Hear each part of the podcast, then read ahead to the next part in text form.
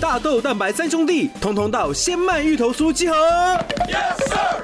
诶，怎么多一个鲜麦芋头酥？报告，是春节应景不可少的大豆蛋白三兄弟牛轧糖，满满优质蛋白质，春节送你首选。汪杰明与宝岛联播网新闻方轻松节目中的财经分析，财富 Wonderful，单纯服务听众，提供资讯分析，从未也不会开设私人 Line 群组，也没有私下经营任何股票操作的相关课程，请勿受骗上当。大家好，我是汪杰明。你现在收听的是 Wonderful 财富 Wonderful，麻烦你一定要订阅哦，并且打开小铃铛，叮当叮当，绝对让大家啊吸收最新的国际情势以及台股的发展，在理财投资上面也有杰明最新的知识跟观点哦。啊，当然昨天的美国股市呃表现呢是普普通通哦，但是昨天最亮眼的是中国股市哦。那么中国在执行所谓一连串打击放空。的动作之后呢，昨天中国股市呢终于率先反弹哦。那么香港恒生指数呢，在这个呃，就是过年前的收盘呢，是大涨了四点零四个百分点呢。上海综合指数呢也回应了哈，上涨三点二三个百分点。其中涨幅最为惊人的是深圳指数啊，那么上涨六点二二个百分点。那么中国大力度的呃打击放空的动作。那么使得这个股票市场呢啊有所回升哦，那么资金啊来这个这个往底部来做操作呢，啊确实可以短线上面让上海综合指数呢稳定不再下跌的一个状态。好，而且非常有趣的事情就在昨天呢，好为了刺激深圳股票上涨，当然华为是没有上市了哈。但是呢，就说哎呀，中芯半导体呢已经有五纳米的实力哦，啊，有五纳米的实力哦。那当然，这个消息我看一看就觉得很有趣的原因，是因为中芯半导体去年获利腰斩啊，今年预估啊，二零二四年预期获利继续腰斩。那都已经有五纳米的技术，有七纳米的技术，那怎么获利会腰斩呢？表示良率一定。非常的低哈，好，那中国当然也不用担心了，反正中国钱，呃，政府的钱就来自于人民的民脂民膏嘛，没事就多卖几块地啊，抄几个家啊，好，或者把民营企业变国营企业啊，好，就可以弄到一点钱，好，所以呢，这个扶持半导体的状况呢，就拿人民的民脂民膏来做呢，绝对没问题，好，那尤其在当下啊，其实很多的中国人民啊，很可怜，这次回回家路特别遥远，因为呢。整个大雪还有冰风暴，所以高速公路基本上已经变成是一个庞大的一个露营场啊！我很想象啊，人民在这个高速公路上面塞一个晚上啊，零下几度的情况之下，到底是什么样的日子啊？而且在高速公路你是被塞一天呢，你连吃饭都不行哎，上厕所也很难呢。这是中国，那甚至高铁因为太冷了，速度竟然比一般的慢车还慢哦。这些事情呢层出不穷哦，但中国不在不在意啊，他在意的事情是门面哈，所以就做了一个大幅度哦加码的动作，然后有就有媒体就呼应啊，说啊过完年之后中国股市会大涨，最好是哈，那这个叫做解套行情啊，因为有一些人呢就是不喜欢听本节目哦。不断的奉劝各位不要碰中国基金啊。那么我在前年的时候呢，大前年的时候，就是包括富兰克林等等几家基金公司哦，就一天到晚在鼓吹中国基金。那时候我就说不要买中国基金啦，短线的获利赶快出场哈。尤其那时候这个呃柯市长啊，当时的柯市长也握有大量的中国基金啊。现在事后证明啊，真的是十年一场空哦，十年一场梦。好，所以过完年之后呢，千万不要再买中国基金，除非你觉得你钱很多了哈。好，这要解套解套行情哈啊，因为什么？你又会说为什么？其实简单一句话，只要中国 CPI 一天不正的，中国股市就不能投资，就这么简单。只要一天中国 CPI 不是正的，你就一天都不能投资。只要中国的物价指数、生产物价指数 PPI。一天不为正的，你就不要投资，好，就这么简单。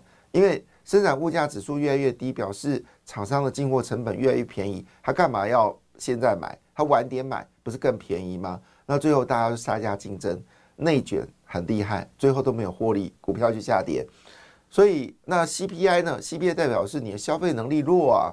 如果你的出口不行，制造业不行，基础建设不行，你只能靠内需，就 CPI 往下负的走，那表示呢，中国的经济这个消费力道不够嘛？那么消费力道不够的一个情况之下，你觉得中国的经济还有什么未来吗？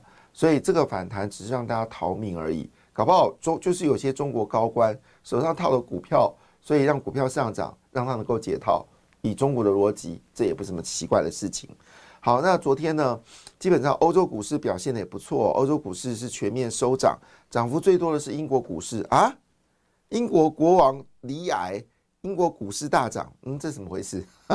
好了，这个是这个没有一定的关系了。好，那么英国股市呢是上涨了零点九个百分点，法国股市呢上涨零点六个百分点，德国股市呢只是上涨零点七六个百分点哦。但东南亚股市在昨天是跌的哈。日本是跌了零点五三个百分点，还是勉强收在三万六千点的上方。OK，好，那韩国股市呢？好，那上次两千六百点看起来是春梦一场了啊，现在已经跌破两千六百点，现在是两千五百七十六点，好，跌了零点五八个百分点。亚洲股市普遍上涨啊，除了新加坡股市小小跌之外，其他市场都走高哈。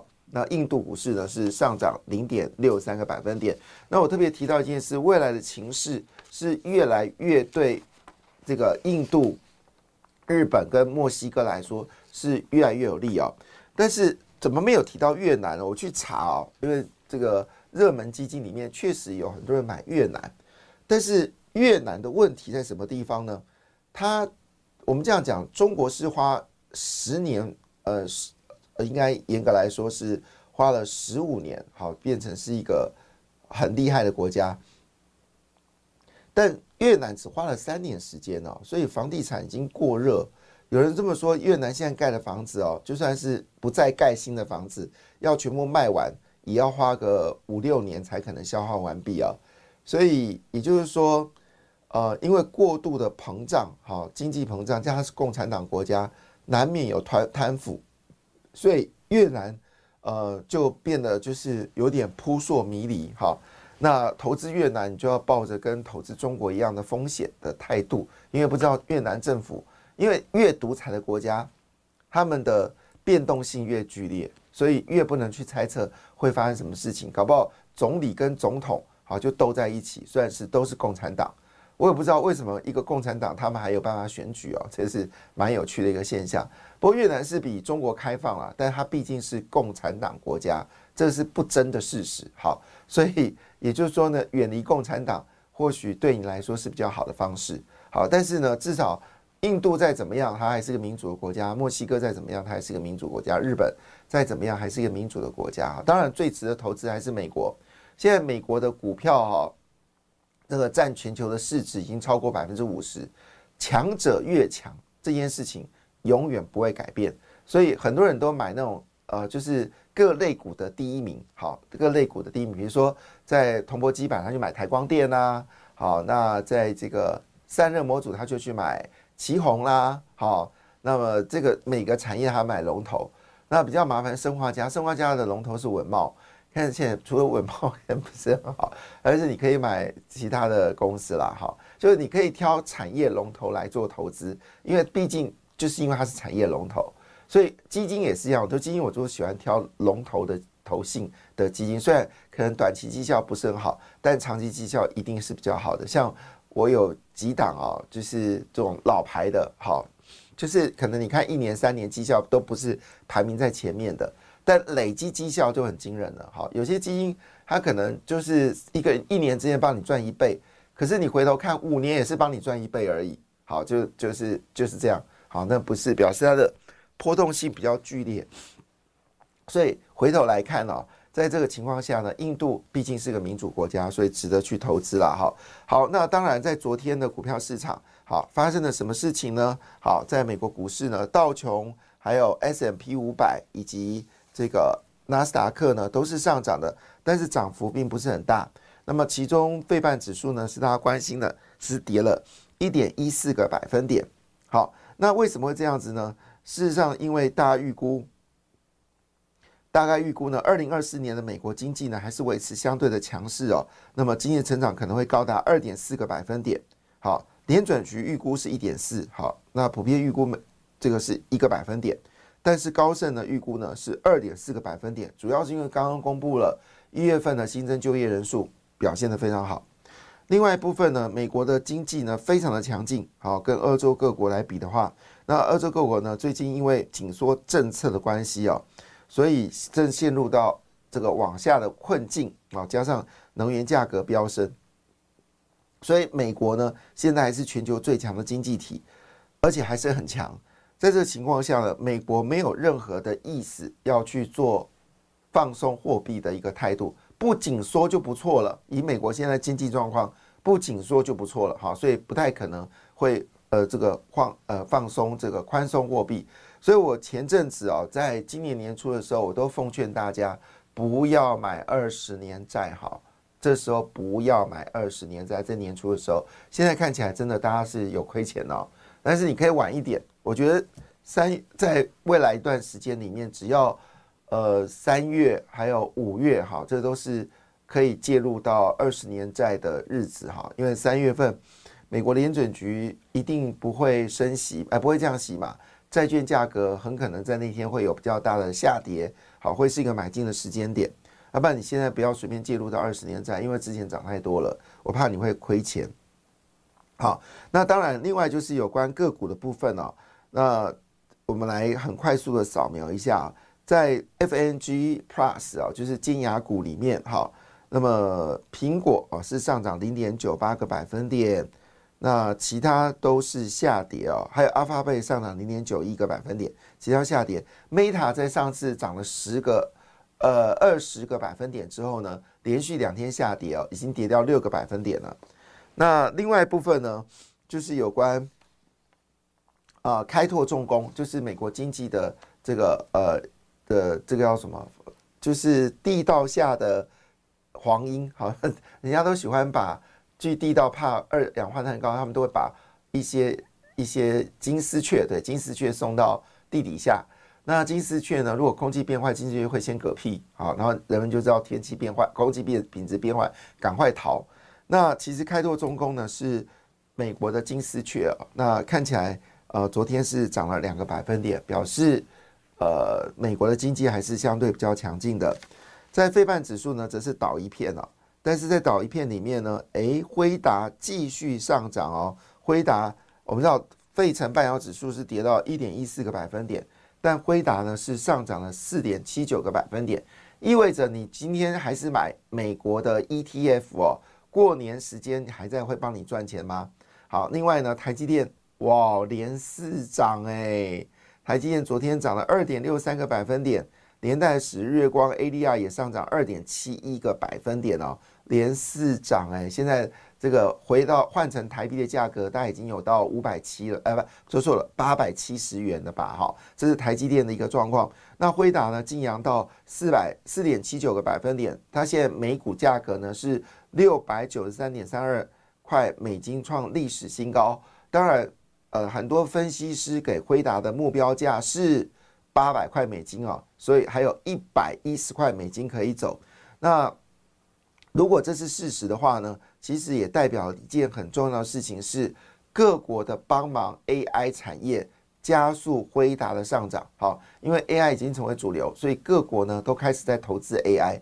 那台湾也投资量子电脑，所以对于辉达而言来说，这是大力多啊！你们越优化。你们的 AI 产业好，各个国家对不代表辉达的晶片就会卖越多哈？那当然，它唯一现在可以浮上台面的竞争对手只有 AMD 了哈，就是超维好，那只也只剩超维。那当然，我们也看到了，其实谷歌也在继续发展晶片啊，到底晶片发展的如何，我们还要继续的来做一个观察了哈。那 AMD 呢，在昨天是跌了一点九三个百分点，好，完全不是辉达的对手。好，这则新闻呢，对对选举来说会不会产生影响呢？好，这是呃哥伦比亚特区联邦巡回上诉法院在今天呃做了一个里程碑的裁决 （benchmark）。好，川普作为美国前总统，不再享有免免于被起诉的总统豁免权，可依密谋推翻二零二零大选的结果来做审判。那么，所以一说他现在已经不是总统了。那就可以针对所谓密谋这个推翻大选的事情来做审判哦。那么合议庭的法官在裁决说说明啊，愿意等到二月十二号呢再做正式裁决，留时间呢让川普对最高法院来上诉。那最高法院呢可以决定审理上诉或让上诉法院的裁决成立哦。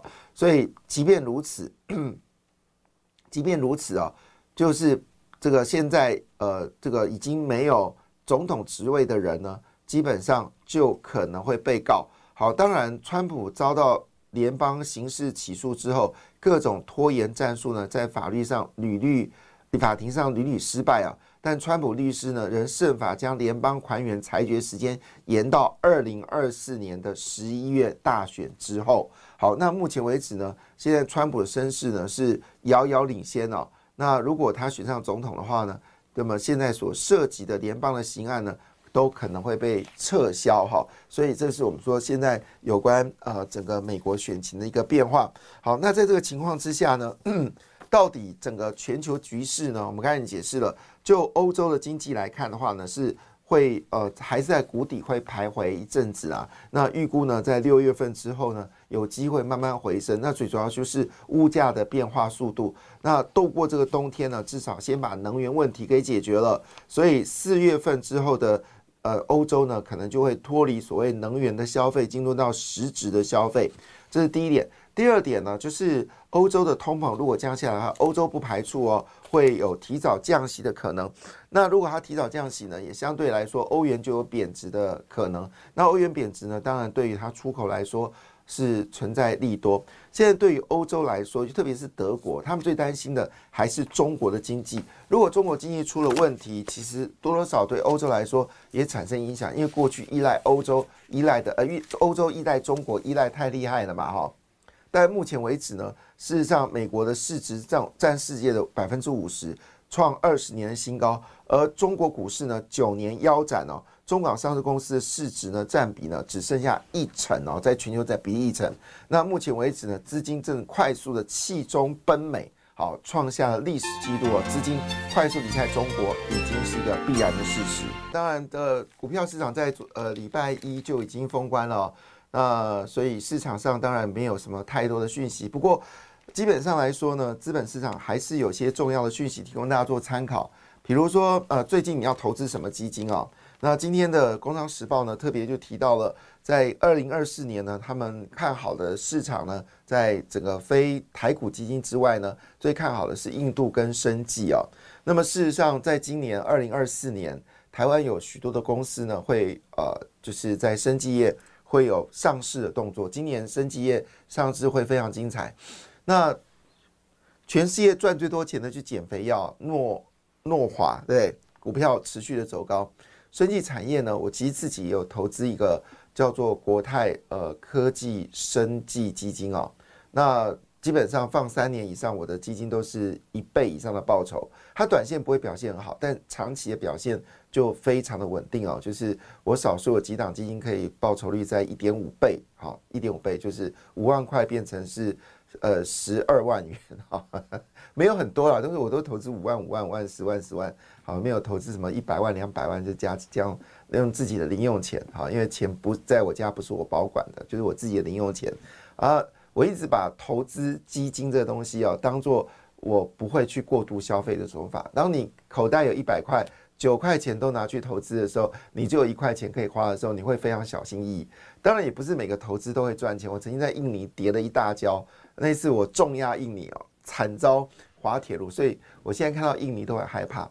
投资就这样子，投资你会赚钱的，就是你不是每个股票跟每个基金都会跟你有缘分。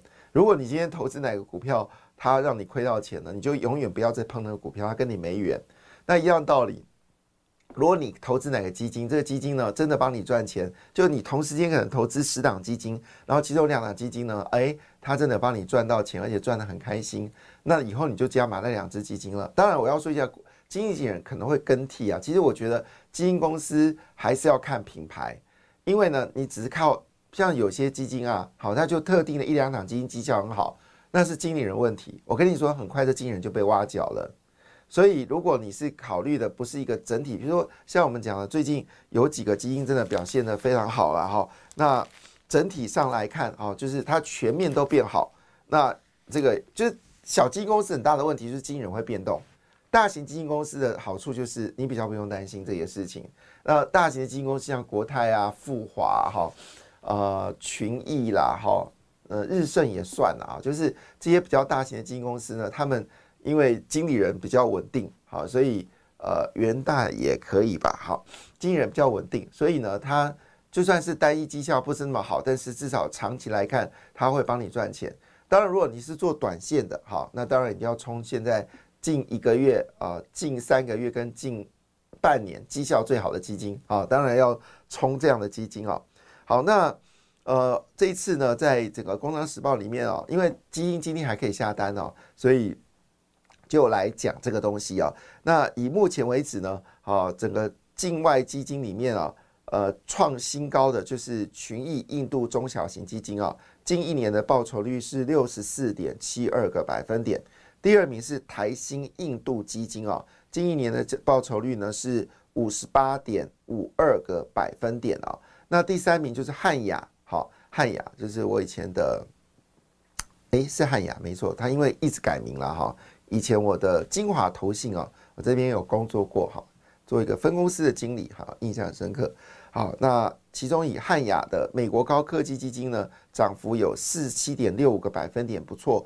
今年以来哦。汉雅美国科技呢，让你赚了十一点八八个百分点，嗯，把它做笔记，嘿，可以考虑买这一支。好，另外就是兆丰全球元宇宙科技基金哦，那么今年的报酬率是四十五点零六，今年来呢是十四点八个百分点。那刚才讲印度第一名是群益度。中小嘛，第二名是台新印度基金，第三名呢是群益大印度基金啊。那今年报酬率有四十三点七三个百分点啊。那今年是七点一六。好了，这个是老老基老老老品牌的基金啊，景顺全球科技基金，这是老字号的基金啊。那在呃以目前来看，近一年的前十强里面呢，好群恭喜啊这个景顺哈全球科技基金呢挤入排行榜哈。那是近一年的报酬率四十点一三啊，今年还是七点九八啊。过来就是呃汉雅印度基金是排名到第四了，哈，所以呃印度基金的绩效还是以群益印度中小跟台新印度最好。科技基金部分呢，则是呃兆丰的全球元宇宙好跟汉雅美国高科技好，详细内容大家可以去上网查。就是《工商时报》好，印度生计最亮眼哈，印度生计最亮眼。可是讲了半天，我没有看到生计基金在排行榜里面。哈哈哈，他他讲了生计，但是哦，有生计在下面。好，我们看一下生计的绩效，呃，好像就不怎么样了。呃，好，就不要念了哈，因为真的不怎么样。近一年绩效最好的是保德信全球医疗生化基金，这是老字号，这个这个基金已经有。二十年了吧？好，今年的报酬率是七点六四，啊，表现不错。另外，就富富兰克林坦普顿生计领航基金啊，今年的报酬率十九点三。好，那今年来排名第一名的是保德信全球医疗生化基金，也有五点七个百分点啊，超过定存了，恭喜恭喜！那当然呃，不要忘记了，因为现在中国的状况呢，会刺激啊，美国跟日本啊持续的走高。那我们刚才有特别提到一件事，如果一颗原子弹打到了一颗金茂原子弹打到了中国北京，那那个炸弹爆发的结果，它一定会将资金快速的尖叫一声啊，然后就跑掉了啊。那会跑去哪里呢？好，日本、好印度、墨西哥，好，当然也包括台湾呐。哈，那但我对台湾是比较悲观一点点，是因为我担心到台湾来，结果还是炒房地产。好，这个是我非常悲观，因为目前。民党政府对于房地产的措施来看，好，基本上我给的分数只有两分，好，两分，好，就是在整个打击房地产价格的部分哦，那我给他们分数呢只有两分哦。那如果在公社部分哦，公社部分呃，内政部有做什么事情吗？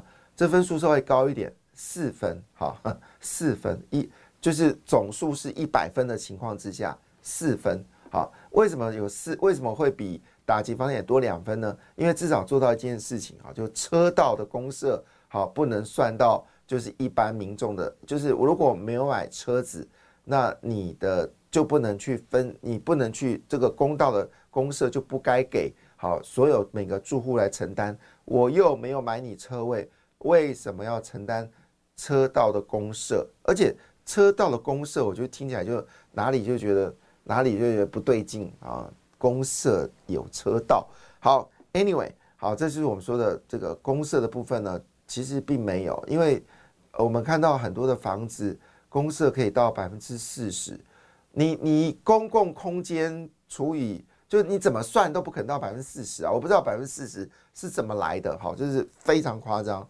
那其实我甚至有看到一个建商哦，他们推案哦，他们可以做到公社只剩二十五个百分点，所以公社变二十五个百分点不是不可能的事情，只是我们的内政部呢，尤其是花敬群次长，好，基本上呢，我觉得对话非常好。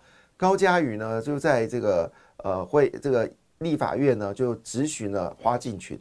那花俊群非常没品哦，他就直接就是一副不愿意回答的表情。那花俊群也有一个概念，就是当这个呃官立法委员在质询他的时候，他直接跑掉，不接受这个质询哦，所以是一个非常傲慢无礼的一位官员哈。他甚至在新竹的时候呢，去赞美了一个有天坑的建商，说是这个建商是好建商啊。我我整个是傻眼，你知道整个。大新竹地区炒房价第一名就是这个建商，然后花进群跑去台新竹说啊，这个因为他们标拿了一个标案嘛哈，然后就说这个建商呢是一个优质的建商。我听完之后整个昏倒，怪不得整个大新竹地区民党大败，有花进群的存在，你觉得新竹还有机会吗？我是认为是完全不可能的啦哈，这惹毛了，其实我都有一种想象说。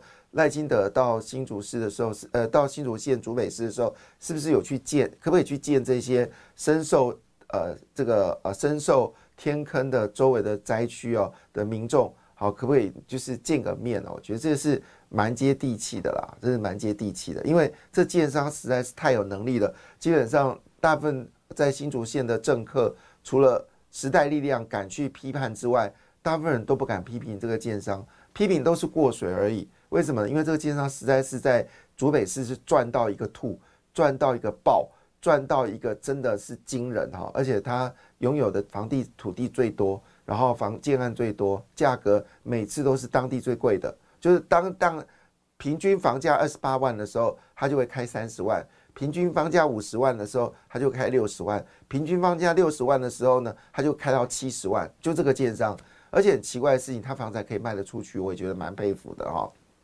好，那我们在竹北呢，总共有三个天坑，其中两个天坑呢，就这个建商呢建立出来的。我觉得，尤其是国民党的，绝对不敢批评这建商，包括新竹县长杨文科。结果，竟然民进党的官员花敬群在新竹市赞美这个建商。我每次想到这件事情，我就整个俩公。好，过年前说好话，好，好，所以希望赖清德担任总统的时候，可以先把花进群处理掉。好。那真的是不可思议的官员啊！以前他是讲所谓的呃，这个他以前讲的是居住正义，他以前最在乎居住正义。还有，因为他是一个学者，在乎居住正义，所以蔡英文总统好跟立法院好就呃呃不是行政院啊，就让他有个叫做呃内政部的次长，专门主掌的就是土地正义。但我们所看到的事情是。他面对立法委员的质询过程当中，我不太认为他是土地正义者，我比较多一点觉得他是建商的代表啊，建商的代表。他最精准的一句话是说：“你嫌公社太多，那你可以不要买房子啊。”哇，超经典的！如果你刚才没听到，我可以再讲一遍：如果你嫌公社太多，你可以不要买房子啊。这是。花敬群讲的，如果你没有听到，我再讲一遍好不好？如果这是高嘉瑜咨询花敬群啊，有关公社的问题，花敬群直接回答一句话：如果你嫌公社太多，你可以不要买房子啊。就像民党有位立法委员说：如果你不喜欢民进党，你可以不要票投民进党啊。超经典的，超经典的。所以今年呃，民党立委一堆人落选，好，那个这个当然说这句话的人还是有。还是有选，然后来他就比较低调，就也比较少出现在媒体前面啊，专心经营这个经营这个地方啊，因为他说过一句话：如果你不喜欢民进党，你可不要票投民进党哦。很有道理。花进去的名言是说：如果你不喜欢公社，你可以不要买房子啊。天哪，这个人还可以继续做内政部次长，佩服佩服。好，回到了，对不起，我有感而发，因为这个 这是过年前的 最后一次说法，但我充满啊，我们也有说错话的时候啦。好，但是房地产真的有时候太夸张，因为昨天我看到嘉义县的房子一平可以卖到三十五万的时候，我整个叫做震惊到，震惊到，我觉得我不知道该说什么话了，真的。就是台湾已经不叫中华民国了，台湾叫做中华银建共和国，啊，或者中华建商共和国，就是不论是中央跟地方上下交叉交加交相地，啊，就是要让，甚至我觉得很可很可怕的事情是说，他可以把一个山头买下来，然后变更成建地，我觉得非常了不起，而且卖卖天文的数字。好，我我想大家知道我在说哪里，我就不用多解释。所以中华民国已经不叫中华民国，中华民国叫中华中华建商共和国啊，就是我们这个国家已经被建商掌握了。好，不论是中央、地方、明代，好，基本上都跟建商。像台中啊，有一个有一个选上立委的议员，他当时一选上第一件事就跟到建商前说：“你这五千万的房子，我三千万就买。”超经典的，但是他依旧当选立法委员，依旧当选立法委员。好，这个是一个很现实问题。那个当时呃规划水南机场是要做清创中心，现在那个水南机场叫做水南百万平数这个建商同乐会。好，在百万呃平呃一百万一平，好建商同乐会，好就变成这样子。那整个台中平均。人民所得啊，这个多少？年轻人的平均薪水大概三万四啊，三万四。那现在在台中，动辄四十万、五十万一平的房子，我们说我们要改名字了。那台中叫台中建商市，好，台湾叫做中华民国建商共和国。好，这是我们现在最新的名字，提供大家做参考。感谢你的收听，也祝福你投资顺利，荷包一定要给它满满哦。请订阅杰明的 Podcast 跟 YouTube 频道财富 Wonderful。感谢，谢谢 Lola。